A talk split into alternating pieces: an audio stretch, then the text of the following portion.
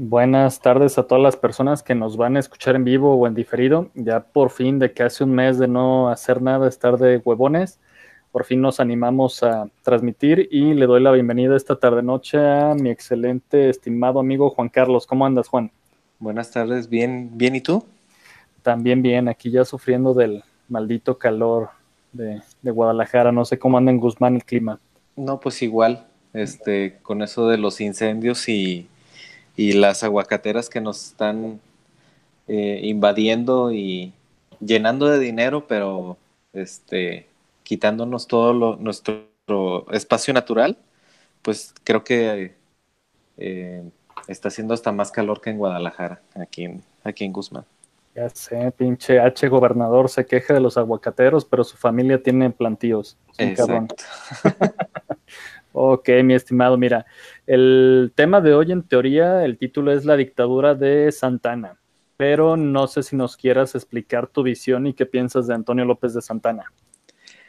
Bueno, eh, para, para los que nos escuchan eh, y que a lo mejor les interesan eh, los temas históricos, lo, que comentábamos de, de, la figura de Antonio López de Santa Ana, eh, este personaje tan peculiar de, nuestra historia del siglo XIX en México. Eh, nosotros tenemos la visión de, Antonio López de Santa Ana, eh, esta visión de la, de la historia oficial como un personaje que fue 11 veces presidente de la República, este, que no tenía una, una pierna, que hizo todo tipo de, bueno, la visión es que hizo tropelías al, por mayor, un tipo corrupto, un tipo este, ventajista, eh, arribista, convenenciero políticamente hablando, sin una ideología política definida. Y pues, eh, pero el mayor epíteto que se le, que se le ha puesto a Antonio López de Santana es la de traidor traidor a la patria eh, o vendepatrias. Eh, de hecho, el, gran impulsor de la educación durante el porfiriato, el, bien amado Justo Sierra, le puso el, apodo de Antonio, Antonio, López Nunca Salva Nada. este, no sé si, si, lo habías escuchado, creo que sí, yo eh, apenas me lo encontré, yo nunca había escuchado ese, ese apelativo y sobre todo viniendo de alguien tan, tan propio como Justo Sierra. Este, pero bueno, era parte de esta, de esta cuestión de generar una, una historia nacional eh, en la que nos, no, es exclusiva de nosotros, pero eh, prácticamente todas las eh, historiografías o, en la forma en la que se escribe la historia en, casi todos los países, pues tiene que ver con cuestiones eh, de héroes y de antihéroes. Eh, los héroes que aquí nosotros en, México pues los tenemos así en prácticamente cada esquina, en cada escuela, en cada, eh, en cada edificio público. Juárez, Hidalgo, Morelos, este, Aldama, la corregidora, etc, etc, Todos estos, este, nuestros grandes héroes de bronce. Pero también tenemos nuestros antihéroes o nuestros villanos, que ya hablamos de, uno la, vez pasada, este, de, del, de Hernando Cortés. Eh, pero también tenemos eh, nuestros, nuestros villanos del México independiente, empezando por el primer emperador de México, este, Agustín de, Iturbide, que pues a la mayoría se nos olvida que es el consumador de la independencia. Eh, pues también está el general Díaz, es el gran villano del, siglo XIX, pero también está Antonio López de Santa Ana como, como el villano, como el traidor, eh, pero también se nos, se nos pasa de largo, o la, más bien la historia oficial no nos, no nos ha dicho que Antonio López de Santa Ana, en sus inicios como militar, pues como un, como un militar realista, o sea, que era parte del ejército real eh, que combatía a los insurgentes, pues que tuvo, eh, participó en batallas importantes, y, pero también eh, se fue hacia el, hacia el lado de, Iturbide, ¿no? bueno, hasta donde yo tengo entendido. Se va hacia, comparte la, la idea de Iturbide de que estando del lado realista, pues no, nunca iban a, salir de ahí. O sea, vieron la manera o vieron el, resquicio para, para hacer algo por su parte. Y pues bueno, por añadidura va la independencia de México. Y Antonio López de Santana, eh, un, un, criollo nacido en Jalapa, Veracruz, este, entra en, la batalla por la independencia de México y de hecho pues también es, es parte de los es parte de los firmantes de los tratados de Córdoba. Exacto. También es, firmante de los tratados de Córdoba que este, estipulan la, independencia de, México de la, de la colonia española. Y bueno, eh, a partir de ahí, pues su carrera política va dando brincos espectaculares entre, entre ser federalista, entre ser centralista, entre ser neutral, entre... Eh, es, es, él ah, es, muy inteligente de aliarse con, con, la gente que él piensa que va a ser vencedora en las, tanto en las luchas políticas como en las militares. Y bueno, eh, a grandes rasgos es la, visión que yo tengo de este personaje y pues bueno, en, este espacio pues trataremos de, que se desmenuce un poco eh, sus ideas políticas o su, forma de ver la, política. Y bueno, ahora sí que el, experto eres tú en, los temas del siglo XIX y tú nos explicarás mejor sus este eh, sus quehaceres como político. No tanto así, pero mira, lo malo de que seamos tan inconstantes con el canal es que a veces ya ni se dan cuenta si transmitimos o no. De hecho, creo que fue ayer cuando subí un video que no vio ni Dios Padre, creo que tú tampoco, este, sobre esta cuestión de que se le, ya ves que, que, comentaba, tú comentabas ese cambio de partidos, pues eh, el español de la época pues se puede manejar que era un chaquetero cualquiera, obviamente no chaquetero como lo tenemos entendido actualmente, sino que cambiaba de partido político, de ideología política muy, muy fácil. Pero sí te quería hacer la siguiente pregunta, porque creo que ningún historiador ha entendido a Antonio López de Santana como el escritor Enrique Serna. Y, y la pregunta es la siguiente. ¿Qué tanta falta nos hacían héroes a nosotros en el México del siglo XIX en esta primera mitad que de a huevo se tenía que recurrir a él? Pues es que no, yo siento que no era que a fuerza se tenía que recurrir a él, sino que pues era, pues era un tipo carismático. Y pues bueno, eh, ahorita ya el, carisma político se confunde con otra cosa y bueno, y también si se, si se analiza desde el punto de vista de los estudios recientes sobre los caudillismos o, sea, o, hacia las figuras mesiánicas en la política, pues Antonio López de Santana era, era un tipo eh, populista, mesiánico, eh, carismático. O sea, eh, ahora sí que era el único que se, bueno, yo siento que se animaba a, aventarse al ruedo, así como que, ah, pues a ver qué pasa.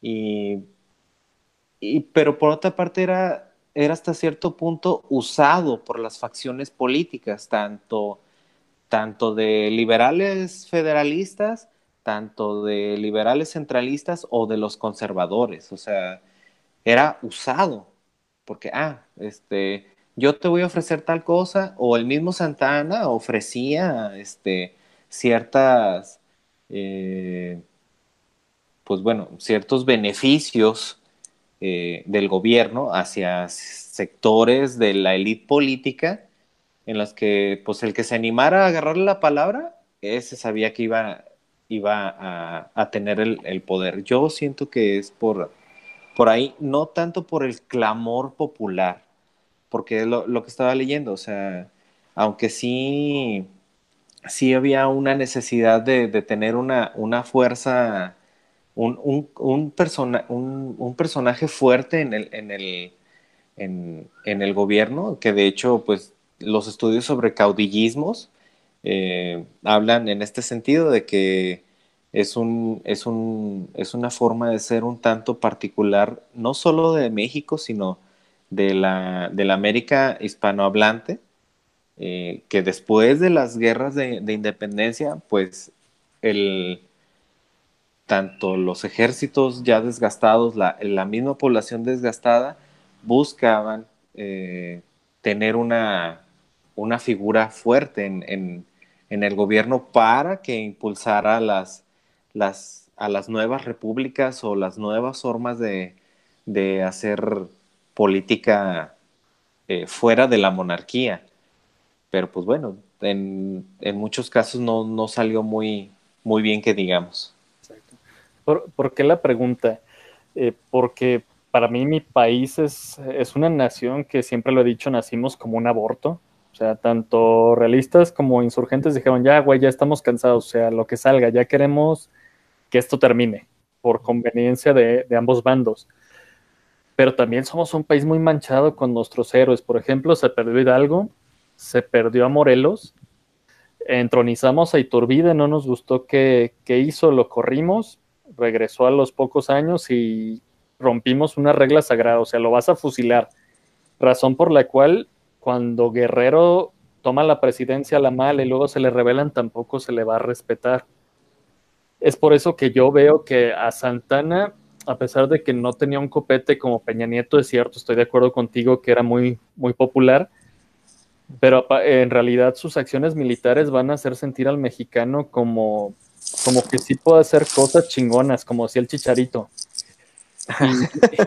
Y, a, eso me refería. Yo creo que por esta popularidad, tanto en carisma, pero también por cuestiones de arma, acuérdate que él también fue muy mamón y se puso el sobrenombre de Napoleón del Oeste por, por todo lo que peleaba. Eh, yo lo veo, a pesar de que me cae bien el personaje, como un pendejo con iniciativa, de esos que son peligrosos, porque sí lo trataban de manipular, pero no era tan manipulable al final porque terminaba haciendo sus, sus chingaderas y para más referencias, pues todas estas guerras internacionales que nos fue como, como en feria. Sí, eh, como dices, eh, al a lo mejor al principio se mostraba manipulable, quizá queriendo como aprender hacia, a ver, tú por dónde vas, ah, pues ya veo más o menos cuál, cuál es la intención de, de este grupo o, de esta de esta cierta élite que, quiere tener un, poder y pues me, me, alío ahí. Pero, como dice, al final de cuentas, eh, pues hacía lo que se le venía en gana, ah, sobre todo a sus intereses. De ahí pues la idea de que, de que era un tipo totalmente corrompido, o sea, sin, sin idea política definida y pues bueno, haciendo lo, que, lo que le conviniera, pero también manejaba eh, pues un poder como un tanto extralimitado, ¿no? Eh, es raro el personaje porque eh, pues hasta donde yo lo veo, su su forma de ser política, pues raya en, la locura, ¿no? hasta cierto punto. Yo, yo quiero un trabajo como el de ese cabrón. O sea, era presidente unos cuantos días y después pedía licencias y se retiraba manga de clavo a, tirar la hueva. Eso, eso es lo que más me llama la atención del personaje, porque si uno se pone a observar, fueron 11 presidencias, pero si lo pones en una línea del tiempo no te ajusta ni un sexenio. Y sin embargo, el carisma del personaje que tú comentas queda constatado en que ni una vez él se postuló en realidad para la presidencia. Sí podía mandar a sus allegados, sobre todo a José María Tornel, que era su asesor político, pero en realidad era esto de clamor popular no lo podemos utilizar al 100% porque sabemos que la mayoría de la gente no sabía leer, no sabe escribir, no sabe de política, pero es la justificación que usaban liberales y conservadores. O sea, por clamor popular tú vas a ser el nuevo abanderado de nuestra causa. Y pues si al compa le decían que le iban a dar dinero y poder, no, no iba a decir que no, pero esto sí me llama la atención. O sea, era, era presidente por lapsos muy, muy cortos. Muy breves. No, bueno, pues es que... Eh ahí, entra la cuestión de, que lo, como dices, por clamor popular, entre comillas, este, lo mandaban llamar, es que ven, tú ser, tú ser el presidente. A lo mejor en la, en la intriga política o en, o en el convenio, este, pues sí, se aliaba y este y aceptaba las condiciones de, de, quien lo mandara llamar, pero al fin y al cabo, al, poco tiempo, pues no lo hacía. Y a lo mejor era, ni siquiera era que lo, eh, que él se fuera por voluntad, o sea, era depuesto como presidente porque no estaba, porque no estaba cumpliendo con, los acuerdos a los que habían llegado, ¿no? tanto al principio con, con, los federalistas, después con las, con las siete leyes y el régimen central, pues tampoco cumplió con, con, el, eh, con la política que se pretendía.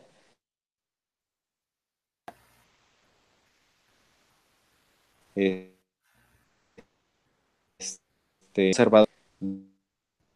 de volver a, imponer una monarquía eh, con, pues, con lo que acordó con esta gente porque pues también en cuando pues ya se impone el segundo imperio, pues López de Santana se rehúsa, ¿no? Porque es una, eh, pues él, mismo lo dice, era una, una intervención extranjera a la soberanía y bla, bla, bla, ¿no? También se, se pronunció en contra.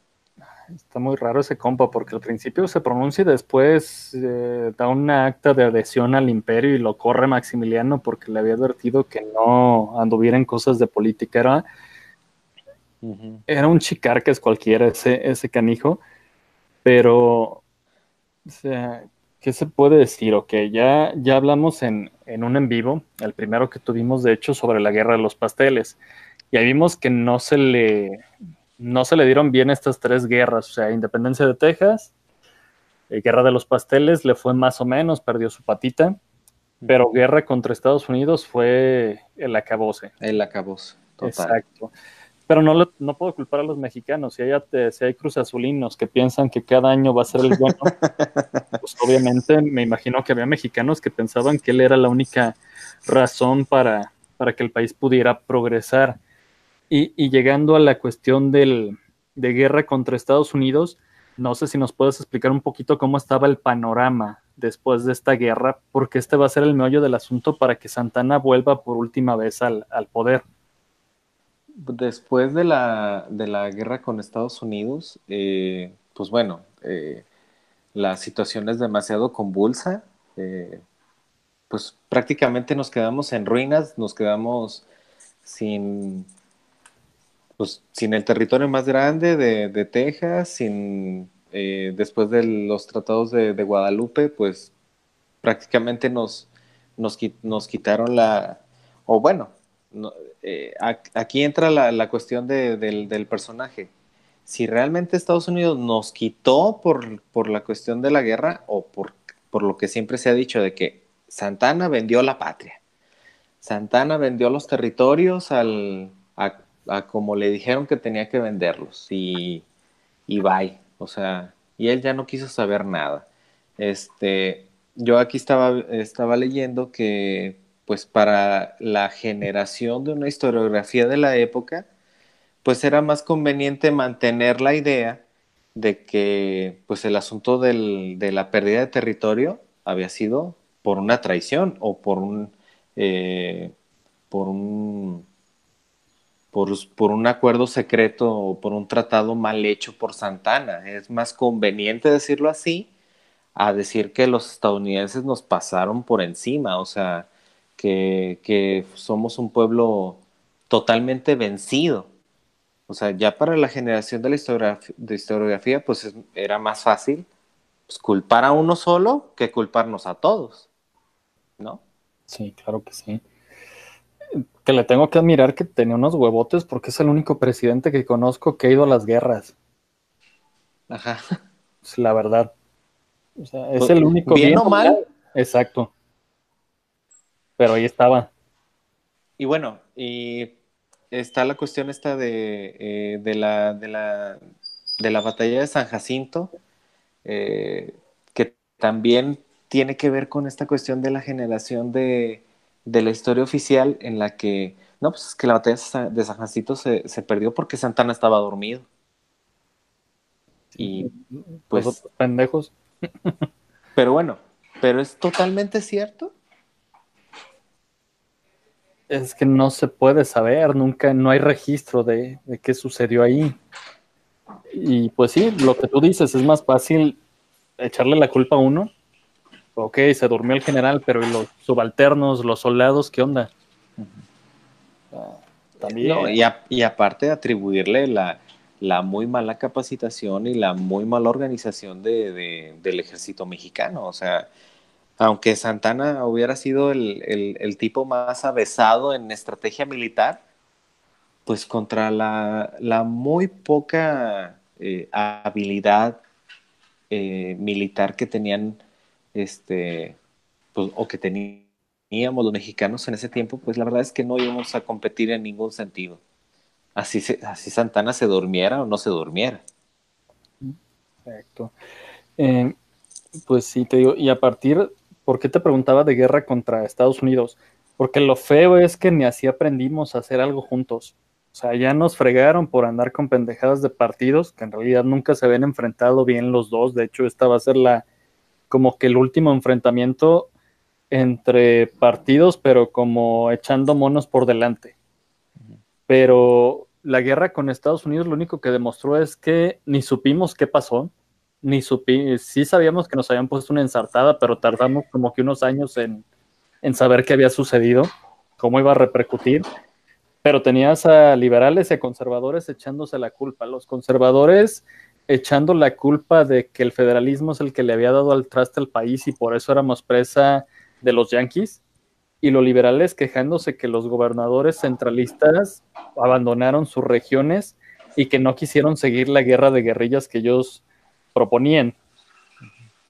Y los gobiernos posteriores a la guerra con Estados Unidos no duraron nada.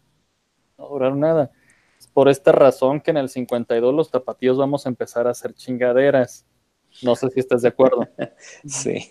Ya después de leer esa información digo, ah, cabrón, creo que por eso les caemos mal al resto del, del país.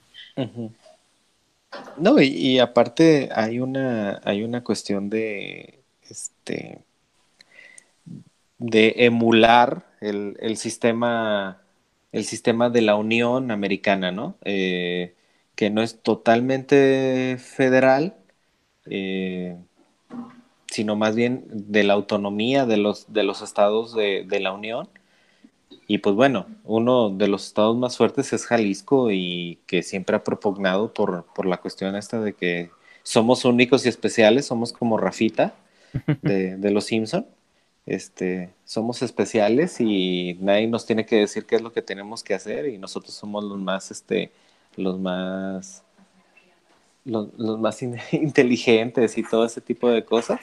Pero pues a, a veces acabamos siendo unas me reír para, para la mayoría del, del país. Ya sé, eso de darle identidad a este país no está fácil, como que sí se sube, sí se sube el ego. Sí. te digo. Pero aquel el cuestionamiento es el mismo, o sea, que los conservadores nada más querían el poder para, para ellos. Y en, eh, desde julio del 52, un 26 de julio del 52, el general José María Blancarte se va a rebelar contra el gobernador Jesús López Portillo.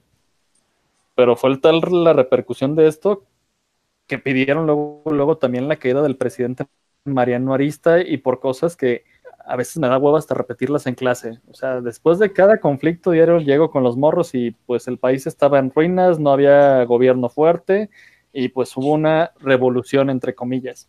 Es lo que va a pasar aquí. Y el 13 de septiembre de ese mismo año van a formar el plan de Guadalajara, que tú me mencionabas el artículo número, número 8 de este plan de Guadalajara, no sé si lo quieras eh, recitar. Sí, eh, pues en el, en el plan de Guadalajara, eh, proclamado por Carlos Sánchez Navarro, un 13 de septiembre, que después el 13 de septiembre sería una, una fecha icónica para nuestra historia de bronce. El 13 de septiembre, en este plan de Guadalajara, en su artículo octavo, la, que dice, la nación invita al general Antonio López de Santa Ana para que regrese al territorio de la República, para que coopere al sostenimiento del sistema federal y al restablecimiento del, del orden y la paz. Eh, este tipo de cosas, eh, ahí es cuando entra otra vez el personaje del carisma, el personaje mesiánico, que como, como tú decías, eh, realmente era tanta la necesidad de tener una figura poderosa en el gobierno, ¿a poco nada más Santana, nada más él podía restablecer el orden y la paz? Pues parece que los jaliscienses de ese tiempo lo creían y bien. Aquí lo interesante es esto del artículo es al sostenimiento del sistema federal, porque incluso cuando yo ahorita que estoy dando clase de historia nacional y de historia regional, te venden la idea errada de que fueron los conservadores los que lo van a invitar y no, los conservadores se van a aprovechar de este hecho, simplemente porque un mes después, el 20 de octubre, el plan se va a modificar. Otra vez en Guadalajara, somos bien pendejos, pero se le va a agregar aparte que se tiene que convocar un congreso extraordinario para dar pues, lo típico, una nueva constitución y garantías. Pero lo divertido, entre comillas, divertido porque no viví en esa época, es que este plan que se le va a conocer como del hospicio, antes de que saliera, como que el movimiento del resto del país era, pues estos pinches eh, Euskadis de Occidente ya empezaron otra vez con sus ideas, vamos a ver qué pasa. Pero cuando ya se hace el plan del hospicio, el resto del país se va a levantar para traer de regreso a Santana. Eso es, eso es lo importante que pasó aquí en, Guadalajara e incluso el pan de los pisos seguía diciendo, tenemos que defender el sistema federal. Federal. Exacto. ¿Dónde viene todo el despapalle? Bueno, pues cuando, no sé si estás de acuerdo conmigo, es cuando quitan a Mariano Arista, que el poder legislativo se, pasó de ojete con él, no hubo apoyo. Y pues el presidente pues dice, ah, pues no me van a dar eh, eh, dinero y no me van a dar, eh, se me fue el nombre de esto, eh, facultades extraordinarias, váyanse mucho a la fregada y yo me retiro pacíficamente del, país, del poder. Pero, no, y, el, poder legislativo se dejó ver muy, muy sentido. Ay, por 3 millones de pesos. Exacto. ¿Qué tanto? aquí lo, lo, importante es, para futuros temas, si algún día los tratamos, que quedó de presidente un señor que se llamaba, perdón, las reumas, José María Lombardini, que va a empezar contratos con un señor banquero franco-suizo que se llamaba Juan Bautista Yeca. Ahí lo dejamos. Después, si algún día hablamos de intervención, segunda intervención francesa, lo vamos a ver mucho este canijo. Pero, Juan, ¿dónde estaba Santana? ¿A dónde lo habíamos mandado? A Colombia, ¿no? Exacto, a Turbaco a Turbaco, Colombia. O sea, iba a, aprender de las, de las formas del generalísimo Simón Bolívar este, para hacer la Gran América o el, sí, era la, Gran América, ¿no? La Gran Colombia la Gran Colombia primero, pero acuérdate que ese cabrón loco quería este sueño de una república América, Latin, bueno, latinoamericana no se puede llamar, pero de una América hispana desde el río Bravo hasta la Patagonia. Así es, pues la Gran Colombia. Si ni siquiera nos aguantamos entre jalisquillos y chilangos, imagínate estar aguantando a los argentinos o a los colombianos. loco este güey. ¿Tú qué le hubieras ofrecido para que regresara? ¿A Santana? Simón. Ah, para que regresara, pues bueno, lo, lo que le ofrecían todos, el eh, un poder ilimitado, este, la pues las, las arcas de la, de la nación a su disposición prácticamente vacías. Este, pero bueno, más bien eh, tenía que ser un acuerdo, o sea, yo te hago regresar, tú eres el, el gran patriarca del, de, de, México y el único que va a poner orden aquí, este, mientras nosotros seguimos haciendo nuestros enjuagues económicos y administrativos y eh, hacendarios de otro tipo. O sea, yo aquí lo, eh, aquí lo, lo, vuelvo a sentir como alguien utilizado. Este, claro, pues, se dejaba mangonear y se dejaba hacer lo que quisieran este, con él. Eh, ah, sí, yo voy, órale. Al cabo no voy a hacer nada, como tú dices, pues, todos quisiéramos una chamba como la de ese güey. Este, al cabo no iba a hacer nada más que eh, pues detentar un poder que pues al, final sí lo acabó pues mareando eh, por, la, por la cuestión esta de, de, de que para, para vida de sanear una, una hacienda pública tan dañada y prácticamente inexistente, eh, pues comienza a generar políticas económicas disparatadas, pues este, eh, el, regreso de las alcabalas, la generación de impuestos irrisorios, o sea, los, que siempre nos han dicho, los impuestos por las ventanas, los impuestos por las puertas, los impuestos por los perros. Eso pues estaba chido, era cabrón. No, pero pues sonaba hasta, hasta, hasta cómico, ¿no? Para, para uno, cuando, cuando uno leía estas cosas en, en la escuela pública, pues era, era una cuestión hasta de risa.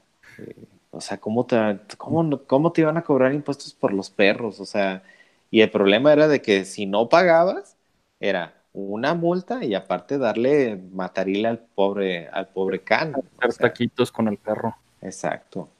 Eh, ¿Por qué te decía la pregunta? Porque a ciencia cierta no se le sabe qué, qué se le ofreció pues obviamente van a especular que es dinero, que es poder, pero una de las versiones más románticas, que es apócrifa que he leído, pero está muy chistosa y va acorde al video que subí hace unos dos días, la da Enrique Serna en su Seductor de la Patria, que dicen que lo único que pudo mover a Santana de Colombia, porque ya ves que era medio diva también de que los mexicanos lo habían tratado mal, pues era que le regresaron su patita, los huesos de su patita, porque acuérdate que la última vez que había sido presidente en el 42, eh, perdón, 42, eh, antes de la guerra de Estados Unidos, pues la gente, el vulgo había sacado, había desenterrado su pierna y se la había perdido. Ajá. Por eso te preguntaba, ¿tú qué le hubieras ofrecido? Yo creo que también le hubiera ofrecido alguna pierna. la pierna. Por ahí. Pero ¿por qué se liga Santana con los conservadores? Bueno, si estamos viendo que querían que viniera a ser el, eh, sostener el sistema federal, aquí hay una jugada maestra de Lucas Alamán.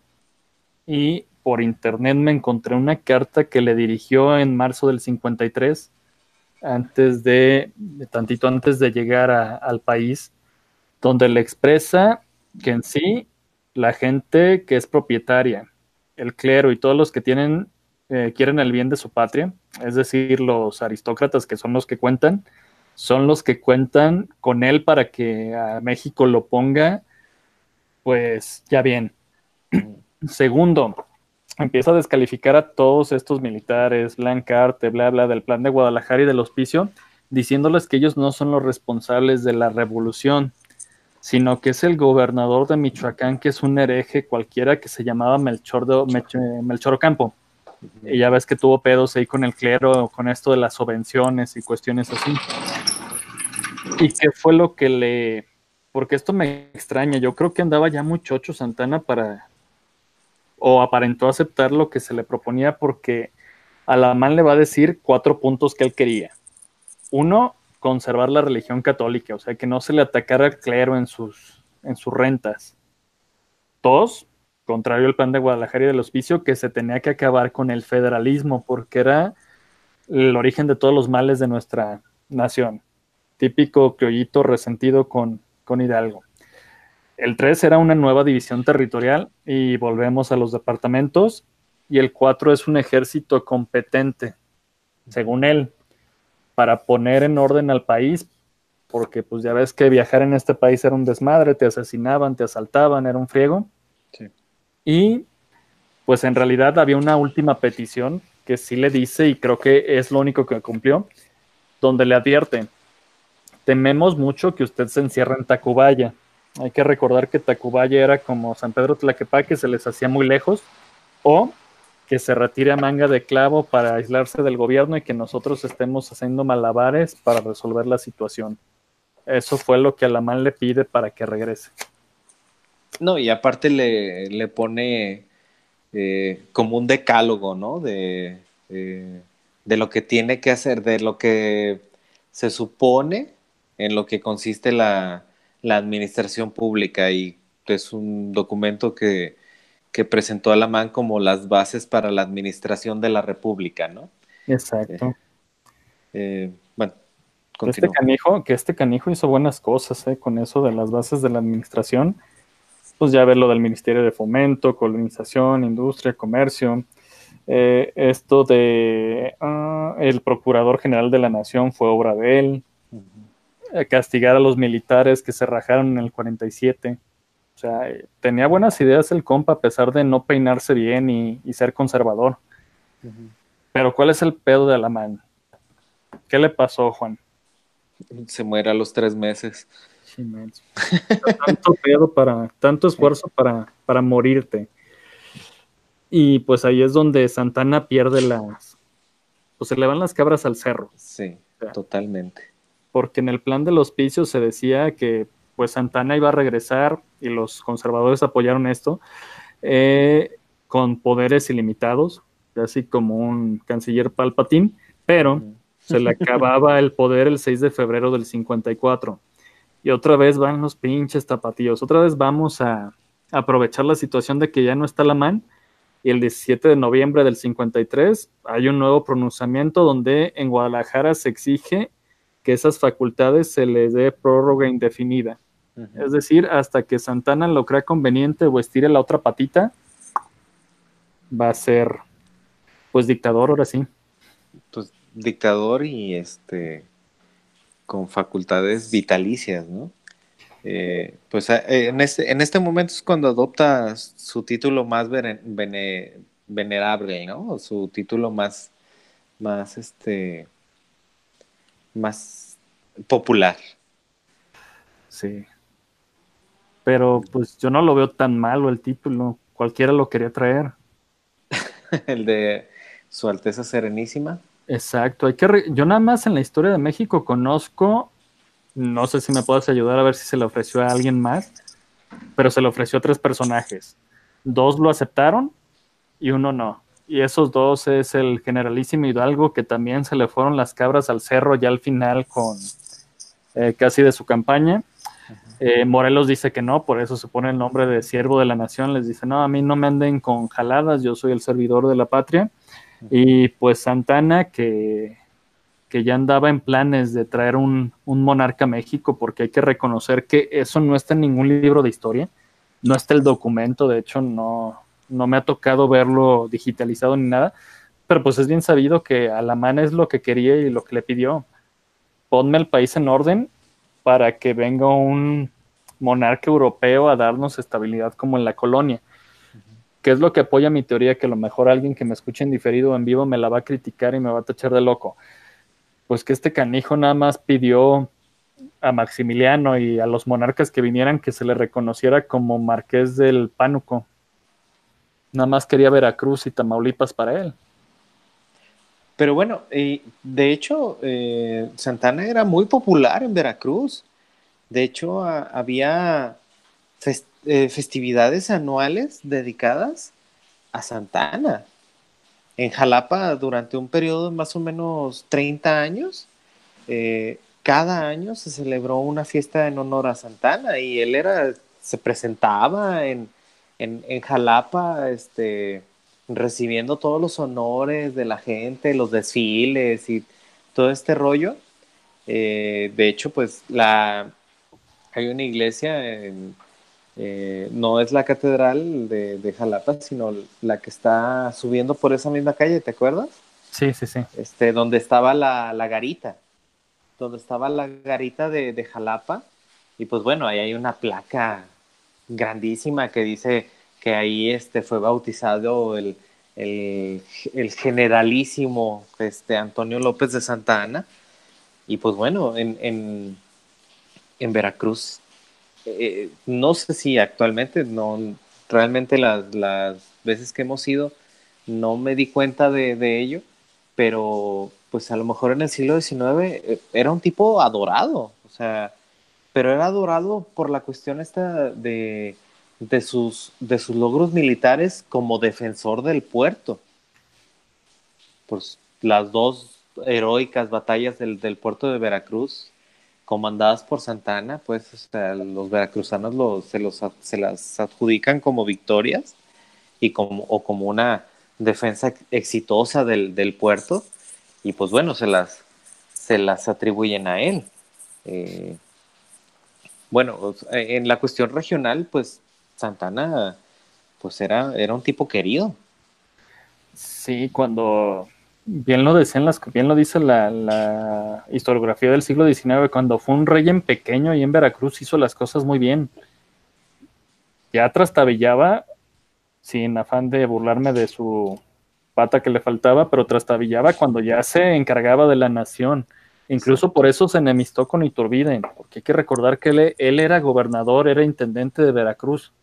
Pero en una gira que hace Iturbide para Veracruz ve la popularidad de él y sí les dice a sus allegados, eh, este pillo es aquí emperador, hay que chingarlo. Eso, eso no puede ser. Eh, ok, ya es presidente, se nombra dictador hasta que estire su patita, es su Alteza Serenísima, ya nos decías alguno de los impuestos raros que puso, o sea, el cabalas para chingarse al, comercio, gravámenes, ah, lo del perro, eh, puertas y ventanas. Creo que también en algún lado había leído que por cada rueda que tuviera tu carruaje te cobraba y si tenías de refacción era algo extra. Para mí lo que me, una ley que me encantó, que eso estaría chido si algún día soy dictador, es la ley de murmuradores y conspiradores. Ah, sí. bueno, pues eso es, es de, de cajón. O sea, grupos de más de dos personas, chingate esa. O sea, grupos de más de dos personas están prohibidos y te chingaban si tú veías que alguien estuviera diciendo algo en contra del gobierno o contra la figura de su Alteza Serenísima. Hay que recordar que ya ni siquiera le gustaba que le dijeran general, sino que le dijeran su Alteza Serenísima. Eh, pues era, aparte de que iban a desterrar o pena de muerte para, para esos sospechosos, a ti también te tocaba una, unos tehuacanazos. No, y aparte una multa de 200 pesos si cualquiera que viera que alguien estaba hablando mal del gobierno y no denunciara, va, o sea, y también te, tocaba botiquín y 200 pesotes de multa. Qué bueno que no estés ahorita, cabrón, con el Facebook y todo. Sí, no, imagina, ahorita tú y yo, esto que estamos haciendo, pues sería motivo de, de destierro. Exacto, y era bien ojete a los del... Eh, a los del norte los mandaba para el sur y a los del sur los mandaba para el norte. simplemente para que por cuestión climática a lo mejor ahí te alcanzaras a, petatear. No, y, bueno, eh, tanto eh, los connotados liberales, este, eh, que pues que nos dieron las leyes de reforma y la guerra de reforma y la restitución de la República como Guillermo Prieto, Melchor Ocampo, Benito Juárez, este, Arriaga, eh, en, este tiempo pues fueron mandados a Estados Unidos, eh, fueron exiliados. Qué bueno que los mencionas. Si las figuras del Partido Liberal, los que pensaban, se fueron exiliados, entonces, ¿quiénes fueron los que se levantaron en contra de Santana? Porque obviamente suena muy cómico y todo, pero pues nadie lo aguantó ya al final. ¿Quién fue el que le dio el golpe para que se, fuera? Eh,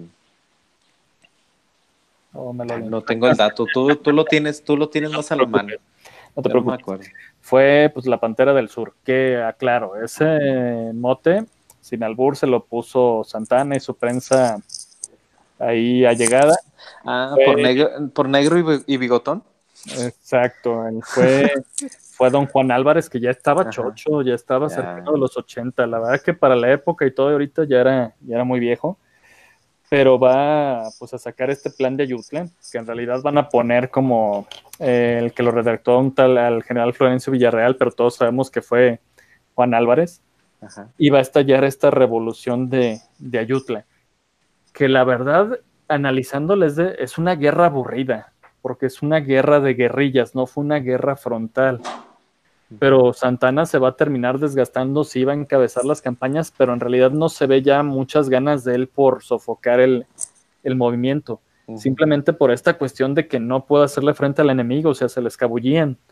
Ni ganaban batallas ellos, pero él tampoco podía sofocar la, la rebelión. Ah, bueno, pero para Paco Ignacio Taibo es una revolución muy chida. Ah, no. Créeme que yo leí, tú sabes que al, que al bigotón lentudo lo admiro. A ti no te gusta, creo que no te gusta tanto como escribe. Eh, pero no, pues él mismo te dice que, que, era una guerra sin sentido, porque eran campañas donde él iba, pero se retiraba, teniendo más hombres, teniendo más armas, teniendo más recursos.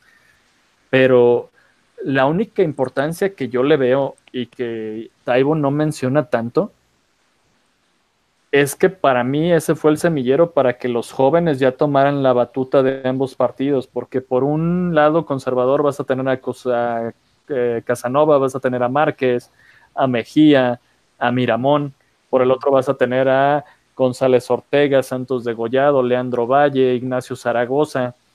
Ignacio Comonfort como Ford también, o sea, van a ser la nueva generación que ellos sí se van a agarrar ahora sí a fregadazos. Este fue el semillero para que los dos partidos que ya se traían ganas desde 1821 y que nada más andaban con pequeños alzamientos aislados o mandando a Santana por el frente, ya se decidieran ahora sí para tener un confrontamiento frente a frente y como campo de batalla ya no va a ser una sola región, ya va a ser todo el país. Y lamentablemente la guerra civil va a durar 15 años, dividido en dos partes, pero que en realidad va a ser un conflicto larguísimo y que nos va a costar mucha sangre y, dinero. Aparte de las leyes ridículas, también lo que me dio mucha risa fue lo del plebiscito que hizo el primero de diciembre del 54. Eso estuvo chistoso también. Estaba pleno plan de Ayutla, medio país estaba alzado para que te fueras, pero se le ocurrió hacer elecciones para ver si tú querías si el presidente permanecía o se largaba. y pues, mm, ¿Dónde, ¿Dónde, vamos a ver eso dentro de, cinco años? ¿Crees que sí lo haga o no? Sí. Eh, pues si Alfaro ya lo hizo. Ándale. De modo que él no se anime. ¿Tú, ¿Tú le ves paralelismos en cuanto a la cuestión del, de, de esta figura popular, de esta figura eh, mesiánica que restablece el orden, que obedece al pueblo y todo este tipo de cosas? Nos van a censurar, cabrón. Este. Yo digo que es más coincidencia que nada. Santana. El problema es la cuestión de la época que le tocó vivir, porque en realidad no sabemos cómo era él. Todos lo sabemos a través de segundos, terceros y quedan muy lamebotas. Pero en realidad, ¿qué tan populista era? Me imagino que lo debe de haber sido, era hombre de pueblo. Pero tanto con... echaba gallos. Echaba gallos, eso es cierto. Pues jugaba gallos y eso era... Si eso no era ser popular, no sé qué lo era en la época. Pero ¿no te parece que era más cuestión de él por ser el macho mexicano por excelencia? Porque yo no lo veí, yo no lo veo en cuestión, pues ademanes que tuvo como para convivir tanto con el pueblo. O sea, sí era el presidente cuando estaba en Veracruz, que era su casa, ahí sí me imagino que ha de haber ido hasta pistear con los de alrededor, se menciona que era compadre de medio, de medio Jalapa o tres cuartos de, Jalapa, todos iban a, que les bautizara niños pero yo lo siento que era más bien por este estereotipo de, macho, de hombre rudo, de, militar, no tanto por granjearse a la gente, porque... Es una cuestión de pose. Exacto.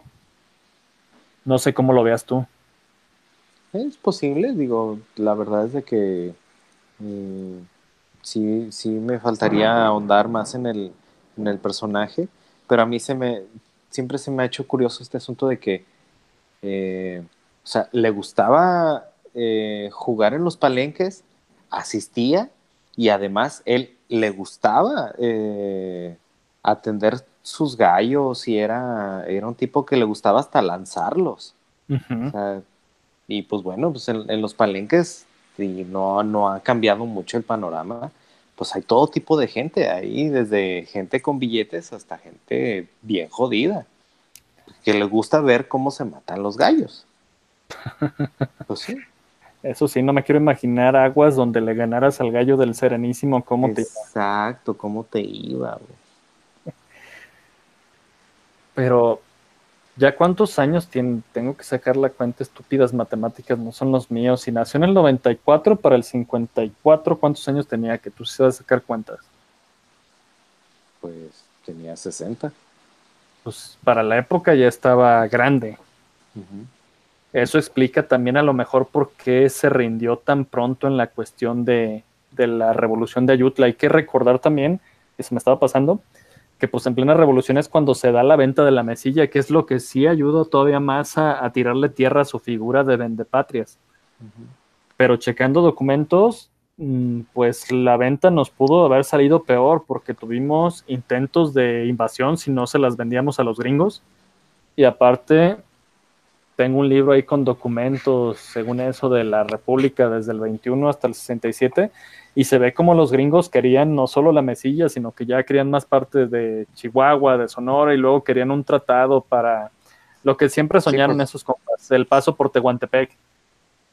Y Santana no lo dio, o sea, tengo que reconocer que al menos en los documentos ahí se me hace raro porque el libro es como de los 60 y estaba en apogeo el PRI y que no es muy santanista que digamos, el autor defiende con documentos a, Santana diciendo que pues fue lo menos peor que, nos pudo haber pasado. No, y o sea, y como, como dice José Fuentes Mares, este, el que sí lo dio fue Juárez, con el tratado MacLean Ocampo. Que también eso estaría en cuestión de discusión, porque el tratado está. El tratado está. El tratado está. Que el Congreso de Estados Unidos, porque se metieron en una guerra civil, no lo aprobó, ese es otro cantar. Pero el tratado se firmó. Eso estaría bueno para otro programa. McLean y Ocampo se, se, reunieron y firmaron el tratado. Armas y dinero para el, para el ejército liberal. Y este y el paso a perpetuidad por el mismo de Tehuantepec para los ah, Estados Unidos. Ah, no, sí, eso sí, pero ya ves que hay una pinche gente bien amargada, putos fifis, que, ay, este, querían vender territorio, no, eso, eso tampoco. No, y luego el paso. Exacto, exacto, y luego estos cabrones, ¿y, qué pasó con, con los conservadores, con Miramón y ese tratado Mon al Monte, de que sí, y luego traernos monarca, ya se hacen sordos estos compas, pero luego hablaremos de eso. eh, y pues Santana se va como siempre se iba. O sea, no terminó su mandato en realidad. No quiso sostenerse en el poder. El 9 de agosto se va a ir de la capital en madrugada. Aquí también hay leyenda negra de que si se fue en la madrugada, ya ve lo típico, si se va en la madrugada, si se va muy temprano. Hay malas lenguas que dicen que incluso se escondió en un baúl porque los conservadores lo estaban buscando, pero pues ya ves, se va rumbo a Veracruz. Los rumores eran la historia oficial, bueno, sus periódicos oficiales decían que era para contener la rebelión en aquel departamento, pero no, se nos peló dando un pues discurso a Veracruz hacia la nación diciendo pues que lo habíamos decepcionado, o sea, que él nos vino a salvar, él, era el ofendido. Exacto, o sea, que él nos vino a salvar, que él nos vino a traer paz, pero que los mexicanos no sabíamos por respetarlo. Y todavía se va con honores el compa. Sí, pues en Veracruz no distinguían el asunto. y pues fue la última vez que fue presidente. ¿A, dónde se fue esa última vez? Esa última vez creo que sí regresa a Turbaco todavía un ratito. Ya después de andar que merodeando, ya ves que le encantaba andar por Cuba, todas estas islas del Caribe. las Antillas para como ver si podía regresar y pues no, no regresó hasta que Lerdo le dio chance y murió de la manera más ojete posible para mí. Yo no vería peor muerte para una persona que la que sufrió Santana. Que fue ciego. ciego y con diarrea crónica, compa. Literalmente se fue, se le fue la vida por atrás. se le fue la vida por el hoyo. Exacto. Pero pues esto fue la, la dictadura de Santana a, muy, a muy grandes rasgos. Sí, es a muy grandes rasgos, porque si uno quisiera, sí te puedes tardar tres horas incluso analizando las leyes e instituciones que se crearon. Y de hecho, ni siquiera, para mí lo único bueno de la dictadura de Santana, y no sé si estás de acuerdo, es que tuvimos himno. Sí. El, supuesto más bonito del mundo. A mí sí se me hace. Yo escucho. bueno, es, una, onda muy, chauvinista. Es una pues onda muy chauvinista. O sea, pues también dicen que la bandera es la más bonita del mundo. Ay, por Dios, o sea, es una cuestión muy chauvinista. Es muy nacionalista el pedo. Por eso. Muy, muy, muy nacionalista. Pero cabrón, es una clase de historia, se debería de cantar completo. Esa madre es una clase de historia. ah, no, eso sí. Pero pues nadie no lo sabemos completo. Bueno, más que tetos como yo que se han investigado, lo han bajado, pues sí, sí te lo sabes completo, pero si de por sí los morros se desmayaban en honores con esos cuatro minutitos, imagínate 12 cantando, valía más. Pero sí, te, para mí fue lo, mejor de la, de la dictadura de Santana, ese concurso arreglado para el himno nacional, que de todos modos no se cantó. A nadie le gustaba, tuvo que ser Porfirio Díaz el que lo, el que lo rescata del olvido este himno nacional, porque eh, el único personaje que escuché, leído más bien, no sé si tú tengas otra información, pues es eh, Taibo con estos libros de La gloria y el ensueño que forjó una patria, que él dice que en realidad el sustituto de, himno nacional era la de los cangrejos.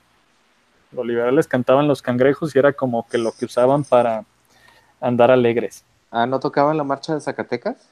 Todavía no. pues no, eso es hasta la revolución. Hasta la revolución y cuando tú y yo nos formábamos en honores. Exacto. pues mi estimado, creo que lo, abarcamos ahí. No sé si tengas algunas conclusiones finales o, algo.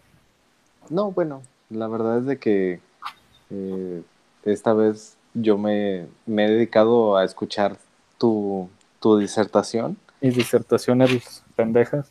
Ah, no, nada de eso. Este, pero pues creo que como pasó la otra vez con, el personaje de Hernán Cortés, pues es verlo de, una manera más, tratar de verlo de una manera más objetiva, ¿no? Este, pues como un personaje de su época eh, y no hacerle tanto caso a la historia oficial. Acá lo que me da pendiente con todo es que no nos va a tocar a ni a mí ni a ti, porque parece que a, pues, casi a 200 años, ponle que duremos hasta el 50 tú y yo sin echarnos a perder. Todavía estas pasiones no nos la podemos quitar, ni con Cortés, ni con Díaz, ni con Santana, pero lo que se me hace peligroso de esto es pues que yo no veo la siguiente generación ya con lo, lo que no les gusta a los jóvenes investigar. He ahí el meollo que yo sí tengo pendiente de pues cuándo va a llegar, si algún día va a llegar este juicio ya objetivo que en realidad los historiadores deberíamos de hacer a los personajes. ¿Quién sabe? Siempre va a haber un loco que quiera investigar algo. Siempre. Yo, yo soy de esa idea.